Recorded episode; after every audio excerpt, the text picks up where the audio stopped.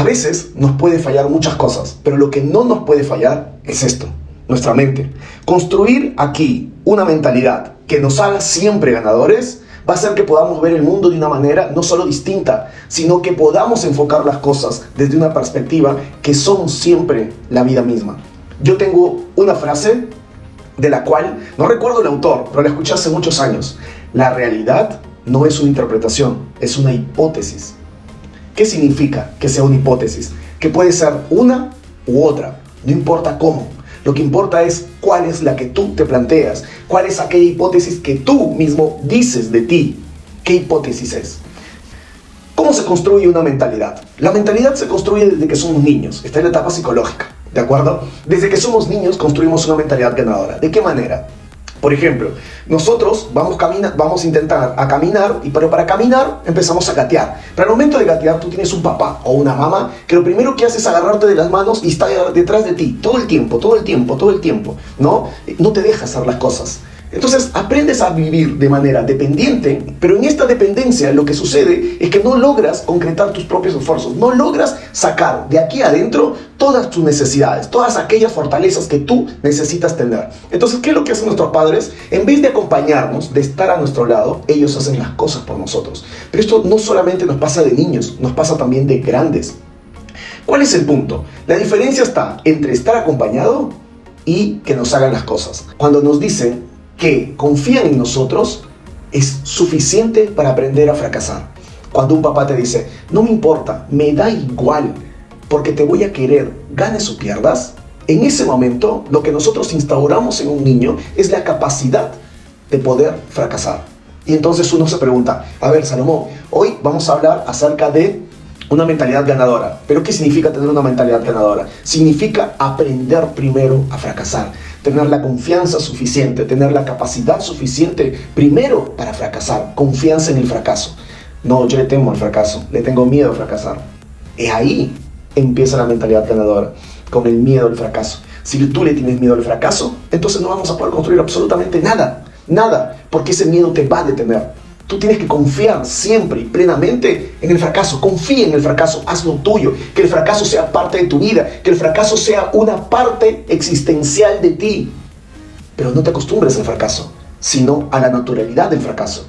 ¿Qué significa? Que el fracaso está en ti, pero no es lo que vive en ti. El fracaso solamente es una parte de ti.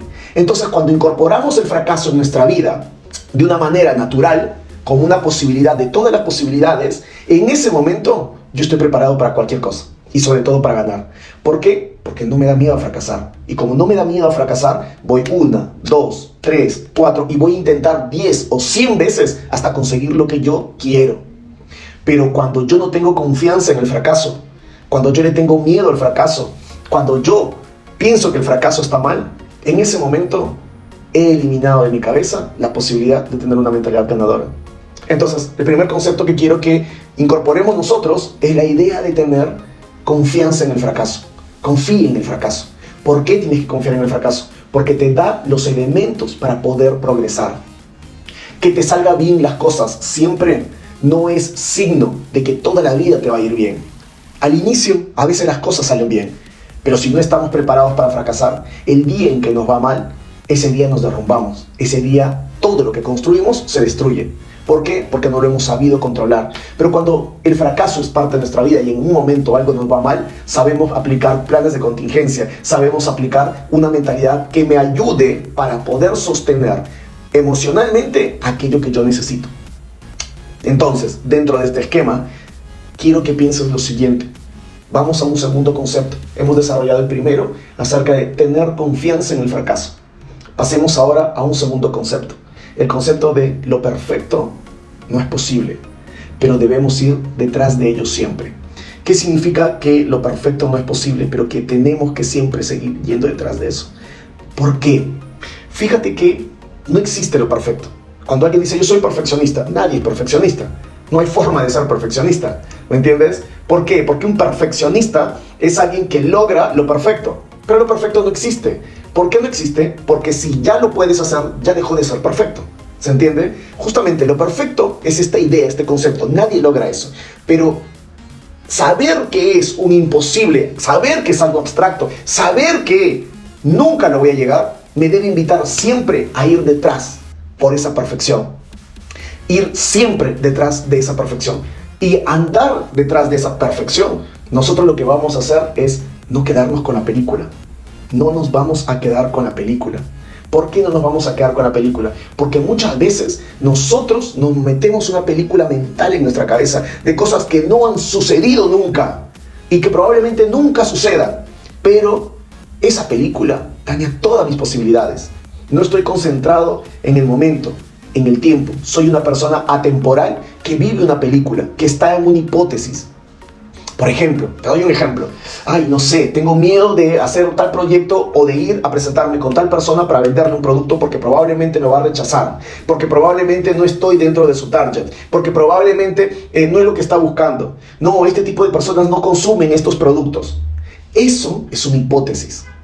¿Por qué es una hipótesis? Ay, pero no es una hipótesis, Salomón, porque lo dicen los estudios de mercado, porque lo dice, ya hay personas que lo intentaron, ya fueron, 100 de mis amigas fueron, sí, 100 de tus amigas fueron, pero tú no fuiste. Tú no tienes lo que ellos tienen.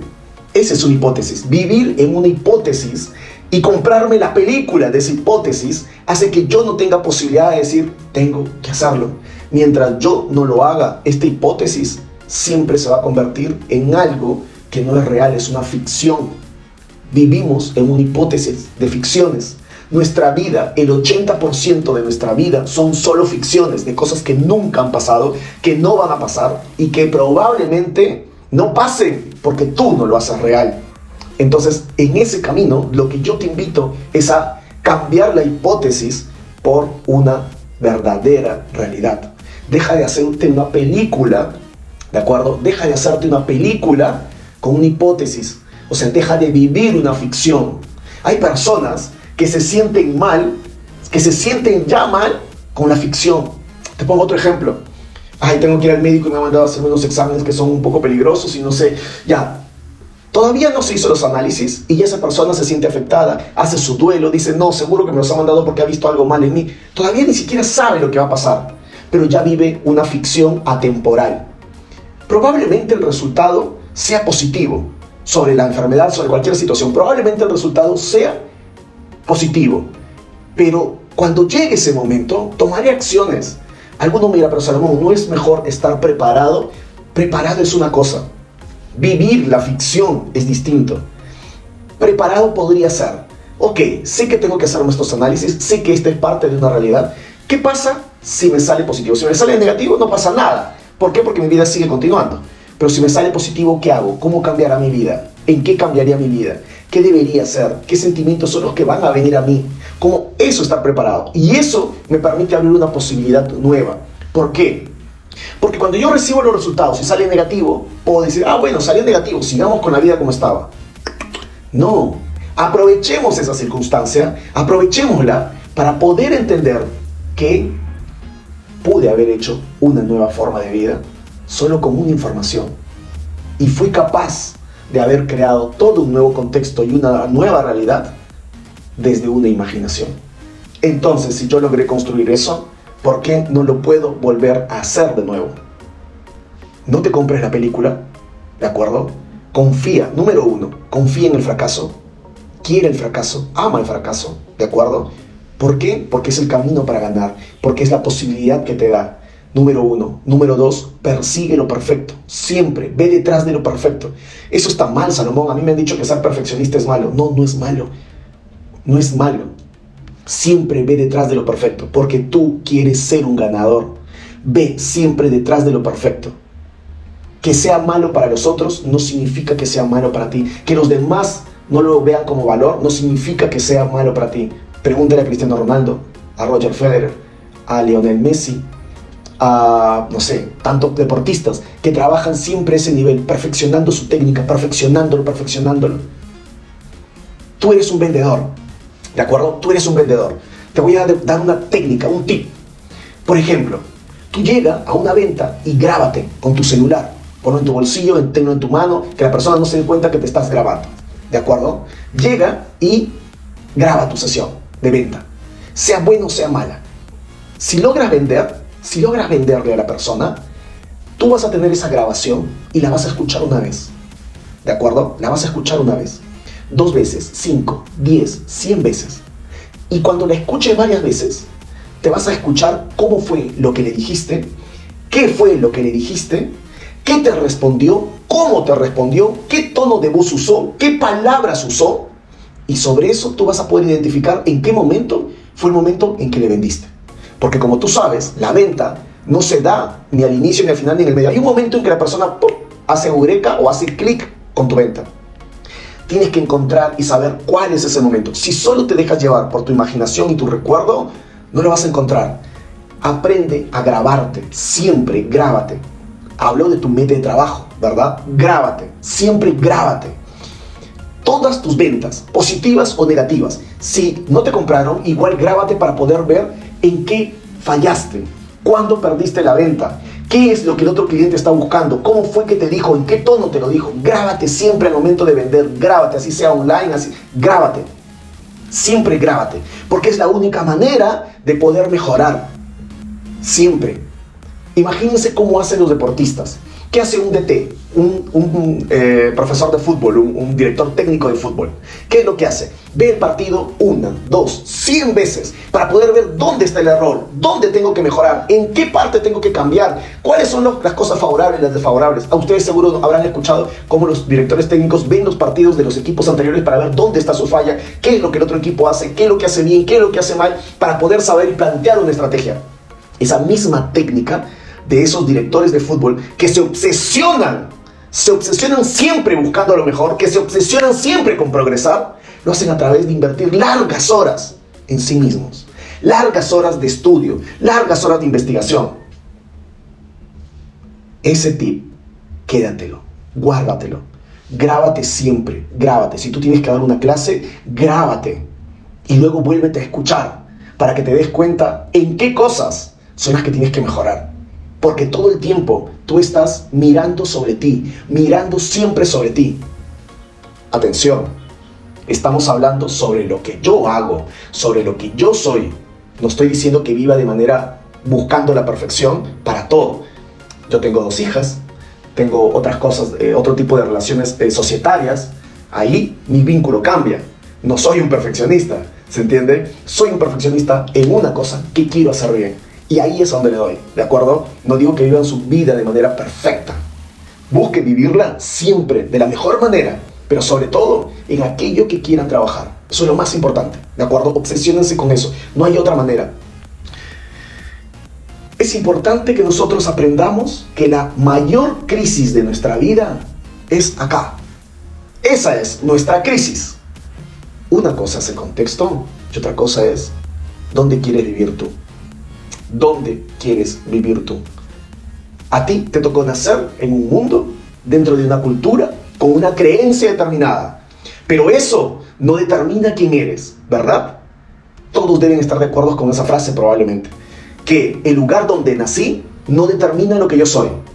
Que el espacio en el que me crié, si mi familia es rica, no es rica, si tiene, no tiene dinero, no determina qué es lo que yo puedo lograr hacer.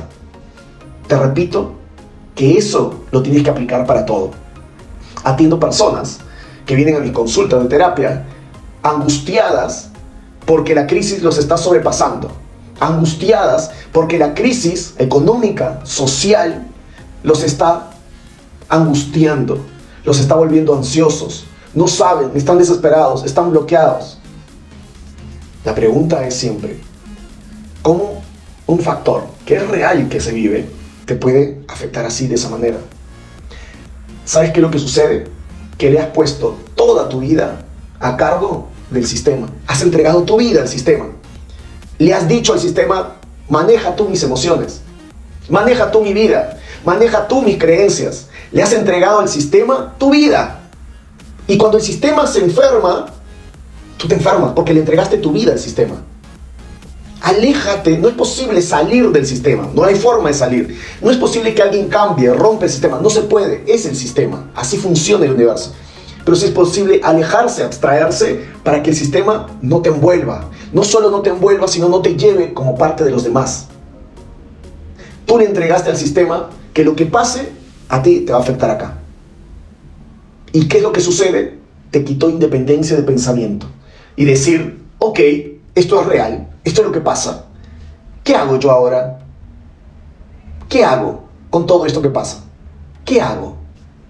¿Qué posibilidades tengo? ¿Hacia dónde voy? ¿De qué otra manera puedo cambiar la situación?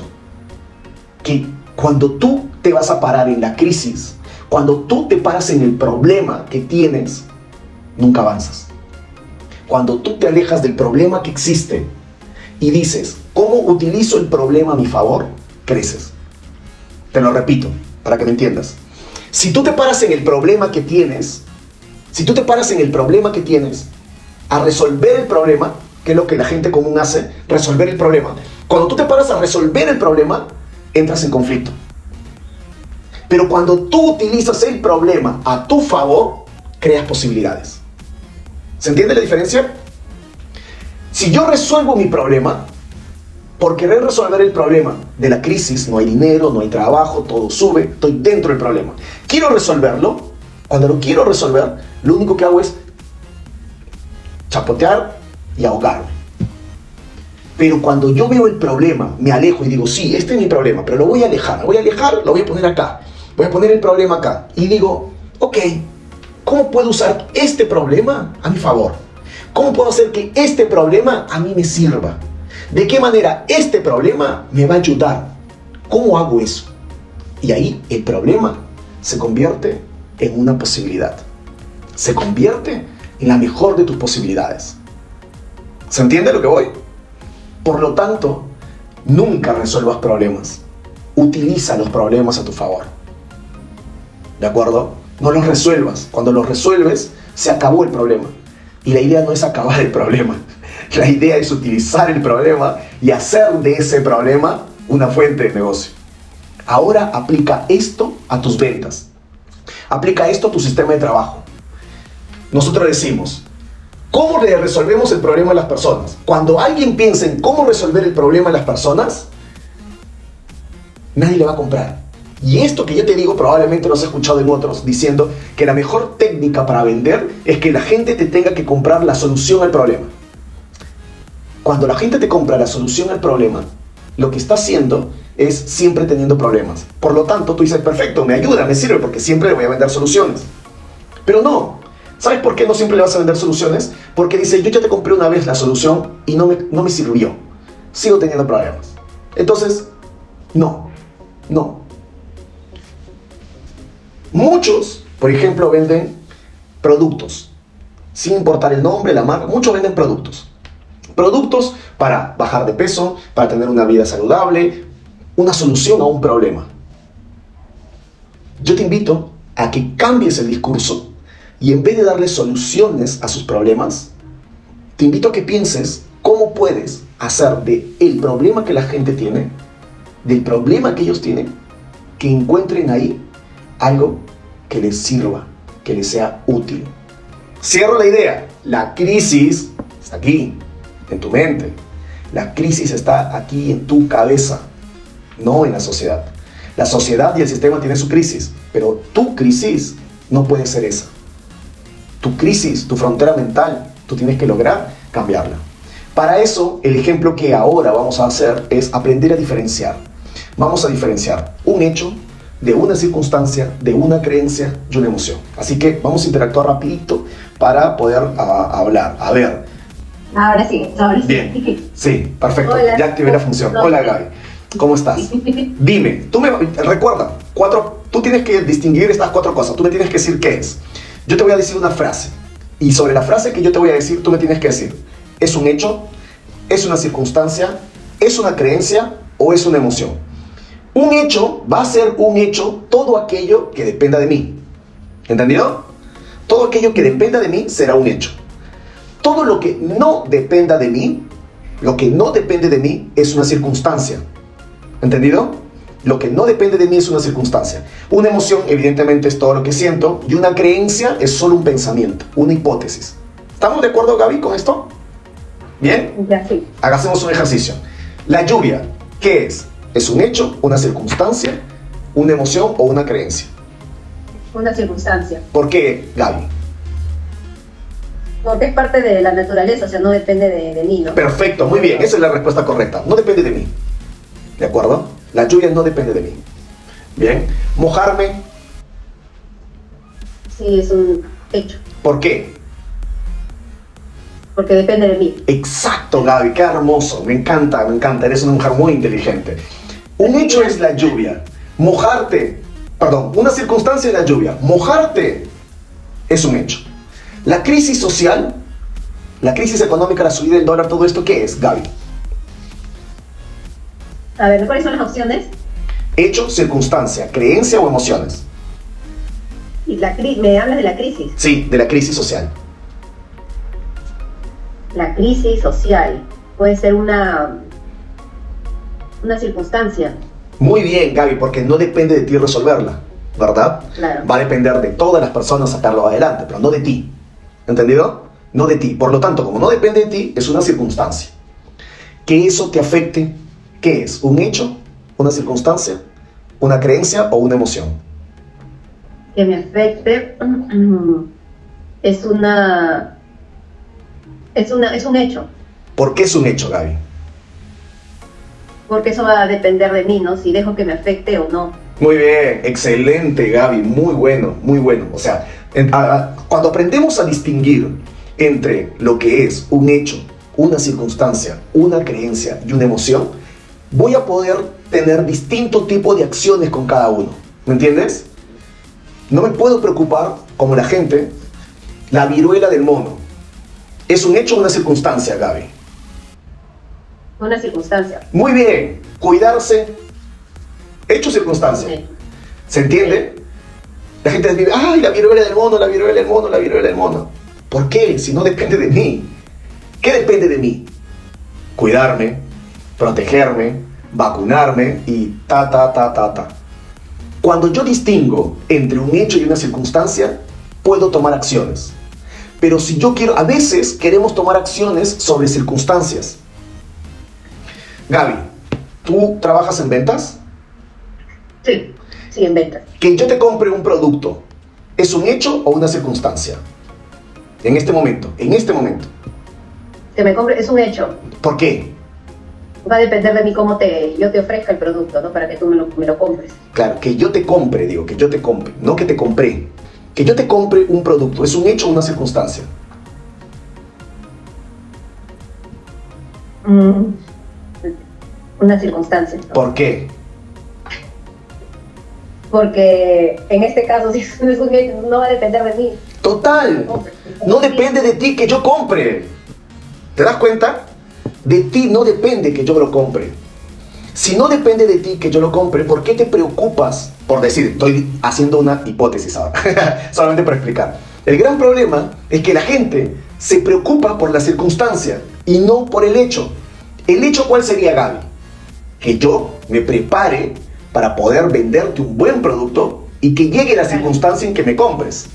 ¿Me entiendes? Pero la gente se queda en las circunstancias y no en el hecho. Y aplica mal la administración y la gestión de estrategias. Porque se preocupa en las circunstancias. No, y si no me compra, no, Salomón no compra ese tipo de productos. No, Salomón no, no, no tiene eso. No, Salomón está sano. No, Salomón es un hombre ordenado. No, Salomón es un gordo, eso no lo va a comprar nunca. Esas circunstancias por lo que a veces nos preocupamos, ¿de acuerdo? Esas circunstancias de las que nos preocupamos nos detienen. Pero si yo me enfoco en el hecho, no depende de mí si la persona me compra o no.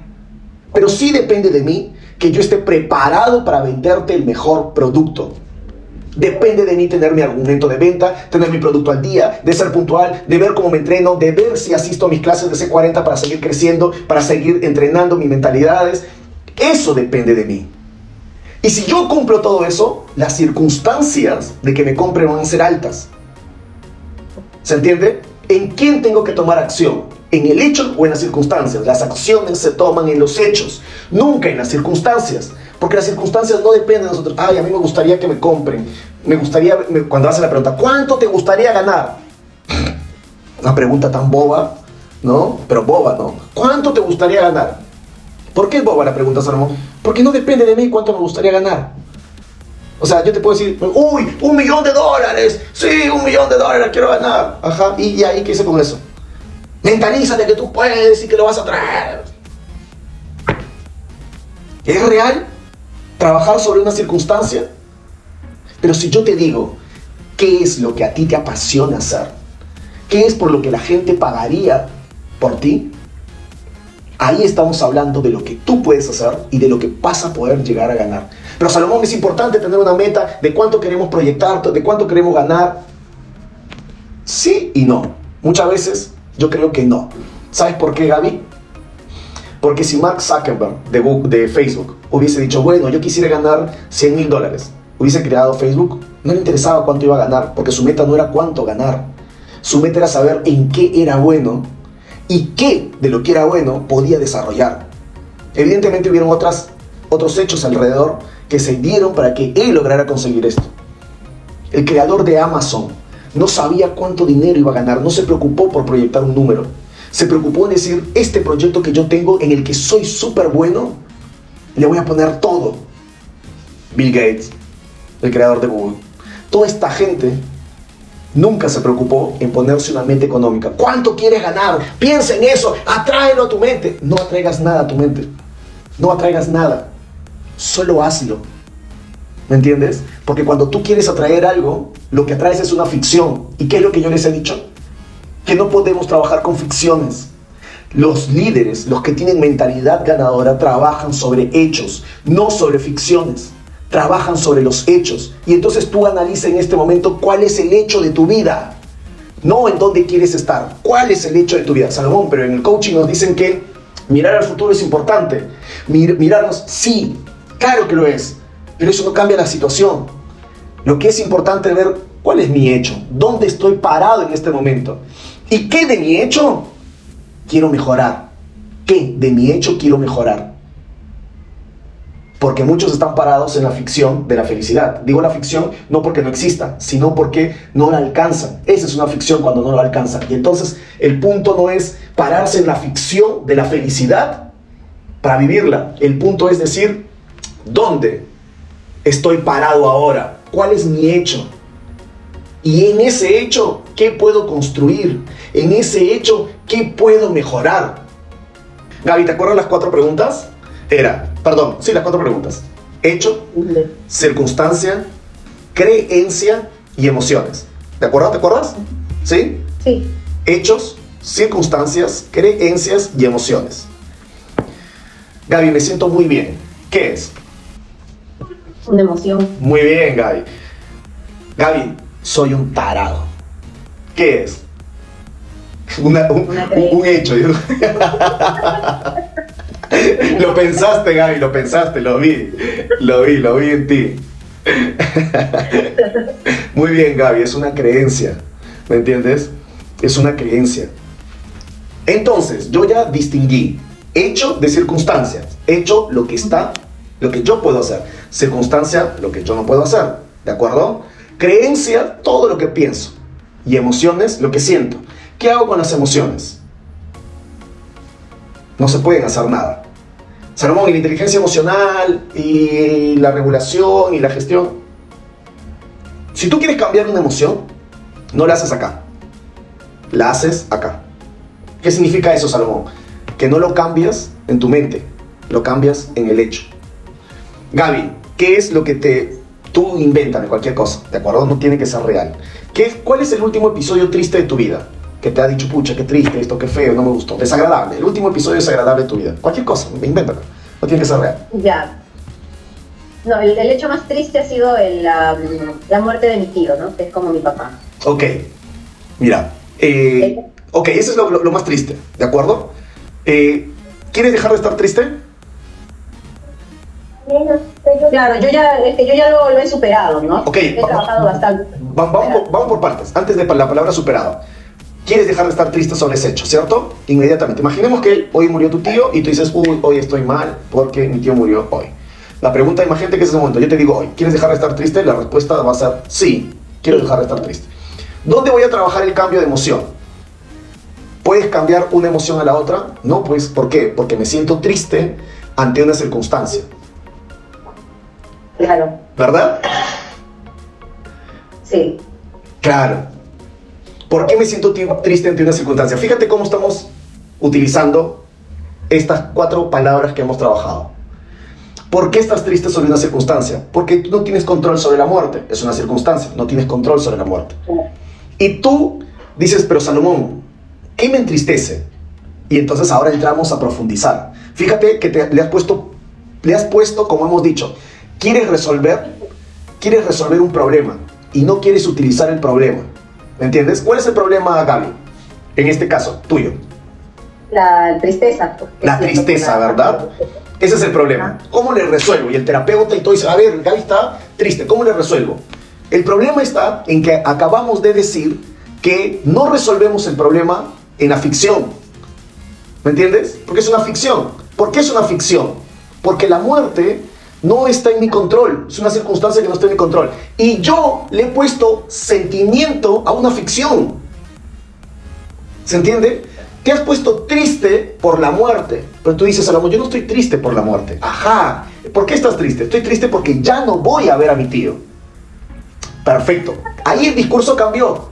Y empezamos a trabajar una mentalidad ganadora. Cuando aprendo a distinguir creencia, circunstancia, hecho y emociones. Trabajamos sobre los hechos, ¿verdad, Gaby? Trabajamos sobre los hechos, nunca sobre las circunstancias. Por lo tanto, Gaby, yo te digo, ¿está bien que tú te sientas triste por una circunstancia que no depende de ti como la muerte? Claro. ¿Está bien? Claro que está bien o no. Es, no, es lo natural, ¿no? Es estar triste. Pero no, no, no, no. Mira, mira lo que te estoy diciendo. Fíjate lo que te estoy diciendo.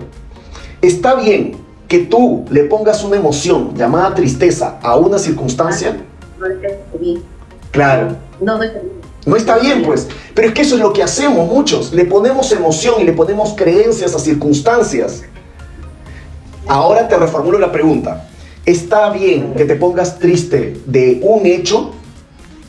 El hecho es que ya no vas a ver a tu tío. No, no está bien. En este caso sí está bien, porque sí es un hecho, trabajamos sobre los hechos, no sobre las circunstancias. Fíjate cómo te he preguntado. Mira, mira, mira cómo hemos dado la vuelta a la pregunta para que tú entiendas cómo utilizar el problema y no a resolver el problema. Fíjate, fíjate. Yo te pregunté si está bien que sientas tristeza por la circunstancia de la muerte. Tú me dijiste, estoy triste porque mi tío se murió. ¿Estás triste por su muerte? ¿Debería entristecerte su muerte? No. ¿Por qué no, Salomón? Porque tú no le puedes poner emoción a una circunstancia, algo que no depende de ti. Estoy triste porque porque son las 3 de la mañana. Estoy triste porque son las 3 de la mañana. ¿Cómo vas a estar triste por las 3 de la mañana si el tiempo no depende de mí? ¿Me entiendes? Porque son las 3 y 5, estoy triste. No, estoy triste de ver cómo estoy perdiendo el tiempo. Ah, eso es distinto. ¿Se entiende? Está bien que yo reconozca que es un hecho que yo estoy perdiendo el tiempo, pero no puedo estar triste porque son las 3 de la mañana. Nuevamente, no puedes estar triste, Gaby, porque tu tío se murió. No puedes estar triste por eso. Pero sí puedes estar triste, sí puedes estar triste porque ya no lo vas a ver. ¿Me entiendes? Porque ya no lo vas a ver. Perfecto, ahora empezamos a trabajar sobre el hecho. No a resolverlo, sino a utilizar el hecho. ¿Me entiendes? ¿Cómo lo utilizamos? De la siguiente manera, Gaby. Es un hecho que tu tío ya no está. ¿De acuerdo? Es un hecho. Y cuando tu tío estaba, ¿qué hacía en ti que te diese alegría y que por el cual hoy estabas triste? ¿Qué hacía en ti? No, no, no tienes necesidad de responderme, solamente síguelo en tu cabeza. ¿De acuerdo? Síguelo en tu cabeza. Entonces, en ese momento, tú empiezas a revivir todas esas situaciones que fueron hechos, porque hoy ya no es, pero que, pero que a ti te daban una alegría y hoy te dan tristeza porque no se pueden volver a realizar. La pregunta, Gaby, es, en este momento, Gaby, podemos poner de manera objetiva las situaciones. Ah, es que cuando mi tío llegaba me traía alfajorcitos. Ajá, perfecto, objetivo, los alfajorcitos. O sea, no eran mi tío, eran los alfajorcitos que él me traía. Es que cuando mi tío llegaba me decía, Gaby, eres la mejor, eres muy linda, tú puedes todo. Ah, entonces, no es tu tío, es las frases que te decía. Ah, es que cuando mi tío llegaba me abrazaba fuerte, fuerte, fuerte y me llenaba de besos. Ah, no es tu tío. Son los abrazos y los besos fuertes que a ti te gustan, que ya no lo vas a recibir de. Entonces, ¿qué es a lo que te invito, Gaby? A que saques la circunstancia y te quedes con el hecho. ¿Cuál es la circunstancia? La circunstancia es que hubo una persona que era tu tío y que te hacía, que te traía alfajores, que te decía palabras bonitas y que te abrazaba fuerte. Y la mejor forma de resolver y tomar acción es diciendo, ¿cuál es la circunstancia? La circunstancia es que era mi tío, que pudo haber sido mi otro tío, que pudo haber sido un amigo, que pudo haber sido cualquier persona, era una circunstancia. Y la circunstancia es que hoy está muerto y ya no lo va a ser. Esa es la circunstancia. Pero ¿cómo hago para seguir teniendo el alfajorcito, para seguir teniendo las palabras cariñosas y para que me abracen de la manera como me abrazaba él? Utiliza, utiliza, ¿de acuerdo? Utiliza ese problema, esa situación, para darle una mejor canalización. Pero trabaja sobre el hecho. ¿Me entiendes? Sobre el hecho. Ya no sobre la persona, ya no sobre las circunstancias, sino sobre el hecho. ¿Cuál es el hecho? Los abrazos, los alfajores y las palabras. ¿Me entendiste, Gaby? Bien. Sí, sí te entendí. Ahora, aplica eso a todas las partes de tu vida. Para que sepas que tener una mentalidad ganadora, Gaby, va a ser siempre, pero siempre trabajar sobre los hechos. Siempre sobre los hechos. Nunca sobre las circunstancias. Tú quieres cambiar una emoción, como la tristeza, nunca la cambies desde la emoción. Cámbialo desde los hechos. ¿Me entiendes? Estoy triste porque mi novio me dejó. Deja de estar triste. Deja de preocuparte por la tristeza. Cambia el hecho. ¿Cuál es el hecho? Busca, diferencia, separa. ¿Cuál es la circunstancia y cuál es el hecho? Ah, ok, esto es lo circunstancial, este es el hecho. Trabaja sobre el hecho. ¿De acuerdo? Cuando trabajas sobre el hecho, las emociones van a cambiar solas, sin necesidad de que tú las cambies. Será muy incómodo con mis creencias. Exactamente lo mismo, Gaby. Piensa en aquello que tú crees que te limita. Como por ejemplo decir, no, es que yo soy un mal vendedor, Gaby. Soy malo, malo, pero de verdad que soy malo. Soy tan malo que ni yo me compro. O sea, ni yo, ni yo me compro. O sea, soy malo, malo, soy mal vendedor. No, no creo que pueda vender esto. No, no, no voy a poder. No lo voy a poder. Mi meta es tener 100 mil suscriptores. No es mucho. ¿Cómo es posible? No, no. En una semana, 100 mil suscriptores en una semana. No, ¿cómo voy a tener 100 mil suscriptores en una semana? Eso es irreal. Creencias, creencias, creencias. Y ante esas creencias le sumamos más creencias, más creencias, más creencias. ¿Cómo hago? ¿Qué tengo que hacer para tener 100 mil suscriptores? ¿Cuál es el hecho? El hecho sería los suscriptores. Muy bien.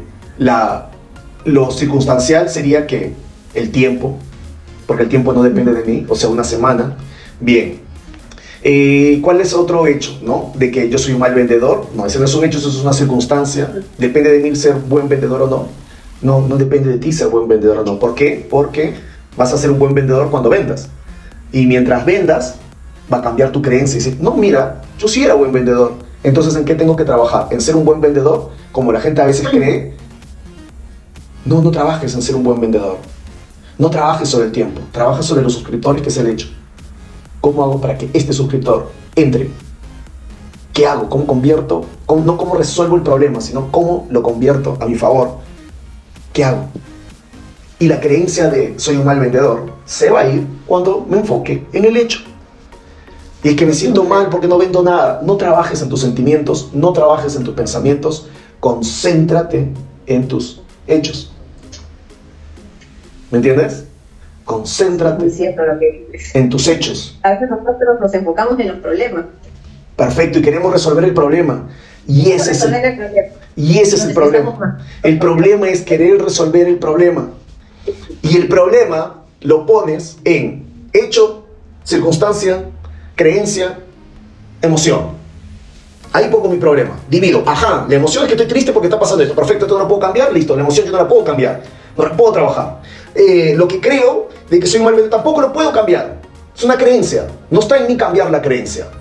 ¿De acuerdo? ¿Cómo la voy a cambiar? Salomón, yo he leído un libro donde dice que sí se pueden cambiar las creencias. Si yo soy un mal vendedor, tengo que repetirme 10 veces al día, mirarme al espejo y decir, qué buen vendedor eres. Tú puedes todo, yo sé que tú lo vas a poder. Y ya me vi 10 videos. Y mi creencia. No, así no se cambian las creencias. Eso no cambia tus creencias.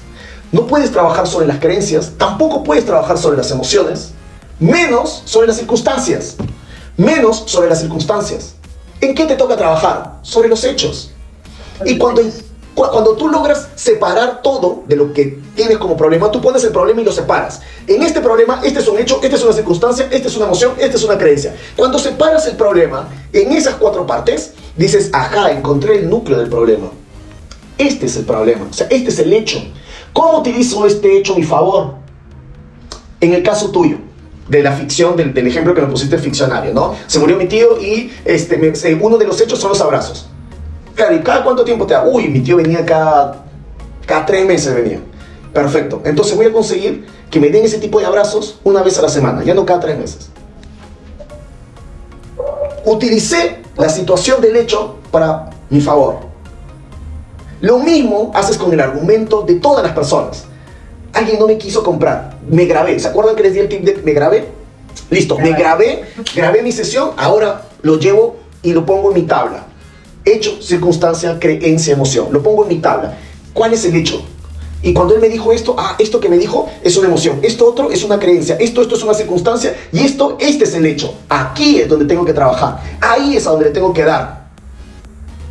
No le voy a cambiar su emoción, no le voy a cambiar su creencia, tampoco voy a cambiar las circunstancias, pero el hecho, ese sí lo puedo cambiar, porque depende de mí. Y ahí es a donde yo le voy a dar, ahí le voy a trabajar. Y la próxima que llegue, yo le voy a decir, tengo la solución a tu problema. No, porque si no, no, ya te acepté, ya, mi, problema no tiene solución, Gaby. Soy un gordo beso, me gusta tragar. Si me vas a vender algo, no, no me va a cambiar. Yo quiero comer rico, no quiero por ejemplo, ¿no? ¿Han visto los que venden batidos? Ay, no, no es lo mismo un batido. Yo quiero comer. Nada me va a reemplazar el hecho de decir, mm, mm, mm, ¿cómo utilizo eso a tu favor? Y entonces yo agarro y le digo a la empresa, ¿sabes qué? Voy a utilizar el problema de las personas, lo voy a utilizar. Y en vez de venderte batidos, voy a hacer que todos estos polvitos para que vean que la gente quiere comer. ¿no? Estoy lanzando una hipótesis ahorita, haciendo un ejercicio de creatividad. Voy a vender galletas de los polvitos. O sea que todos esos polvitos los voy a transformar en galletitas. Y así la gente, los gorditos que les gustan las galletas, decir, ah, ah no, están comiendo la galleta. ¿No? Voy a hacer hamburguesas de polvo. O sea, en vez de venderles el... ¿no? Ah, venden la hamburguesa en polvo, ¿no? Hazte del polvo hasta el pan. O sea, y que sienta que está comiendo su hamburguesa. Carne de polvo, lechuga del polvo, todo lo voy a hacer, lo voy a, voy a poner ese polvo y lo voy a imprimir. Listo, ahí te está comiendo. Utilicé el problema, ¿no? Y a la vez, ¿no? La persona va a sentir el beneficio, porque si esa persona cree que se está comiendo la hamburguesa, está comiendo su chatarra, pero no lo está haciendo, pues, porque se le ha transformado, usado su problema en su beneficio. ¿Se entiende? Ahora, estamos exagerando, digamos, llevándonos al lado de la creatividad. Pero vamos a aterrizar porque ya es hora de acabar. ¿De acuerdo? Gaby, ¿te sirvió esta hipótesis, eh, perdón, esta teoría Sí, muchísimo, la verdad que yo tenía otro pensamiento, como tú lo mencionabas y como te lo dije también, en que me enfocaba tanto en el problema que la verdad terminaba más un día en el problema, pero ahora ya sé lo que tengo que hacer. Así que terminando esto, yo voy a agarrar mi cuaderno, mi lapicero y voy a poner a seleccionar lo que son hechos, circunstancias y, lo demás, creencias y todo lo demás, ¿no? Recuerda, Gaby, que tus creencias no van a cambiar porque tú creas algo distinto. Se van a mejorar, se van a reactualizar cuando tengas resultados de tus hechos. Tus emociones van a mejorar cuando tengas los resultados de tus hechos. ¿Entiendes? Pero tú no vas a poder cambiar una emoción, no lo vas a poder cambiar. ¿Te sientes triste? ¿Qué quieres que te diga? Vamos a trabajar sobre los hechos de tu tristeza. ¿Cuáles son los hechos? Y ahí me enfoco, en los hechos de tu tristeza. ¿Me entiendes? Para poder cambiar el hecho y cuando cambie ese hecho y acepte que no está en mis capacidades, que son mis circunstancias, lo que yo voy a poder es tener una, un uso de mi problema. Voy a usar mi problema. A todo eso yo lo llamo canalización. ¿Cómo canalizo? O sea, en caos. Lo uso. ¿De acuerdo? Y desde ahí, cada vez que yo me concentre en el hecho, voy a empezar a trabajar en mi mente, en mi mente. ¿Por qué? Porque sé que lo puedo hacer yo no la ficción, ¿de acuerdo? No en la ficción, no pongan emoción a la ficción, o sea, a hechos que no pasaron, no le pongan emociones. Tampoco pierdan su tiempo con creencias ficticias. Si las cosas llegan cuando tengan que llegar, recién ahí, evidentemente todo va a impactar. Una muerte impacta, claro que impacta, Pero si yo quiero tener una mentalidad ganadora, lo que yo tengo que hacer es colocarlo en mi tabla y trabajar sobre el hecho. Y ese hecho cambiará mi emoción, cambiará mi creencia y probablemente, probablemente las circunstancias sean mejores. Los ganadores nunca se rinden. Los ganadores no ponen excusas. Los ganadores se esfuerzan más que los demás. Los ganadores dicen, yo puedo. Los ganadores dicen, no sé cómo, pero lo voy a hacer. Los ganadores no saben lo que va a venir, porque no siguen las circunstancias, pero están decididos a vencer cualquier obstáculo, sin importar lo que pase. Los ganadores trabajan siempre en silencio. Los ganadores cambian su perspectiva si se dan cuenta que algo no está funcionando. Los ganadores saben que la vida es corta y por eso van con todo. Los ganadores crean las reglas del juego. Los ganadores viven hambrientos de logros. Los ganadores sobrepasan sus límites. Los ganadores resisten el dolor. Los ganadores persisten así el tiempo esté en contra. Los ganadores saben el sabor de la victoria. Los ganadores solo lo hacen. Porque cuando vives de una manera ganadora, hasta las cosas malas te salen bien. Vive como ganador y tu vida cambiará.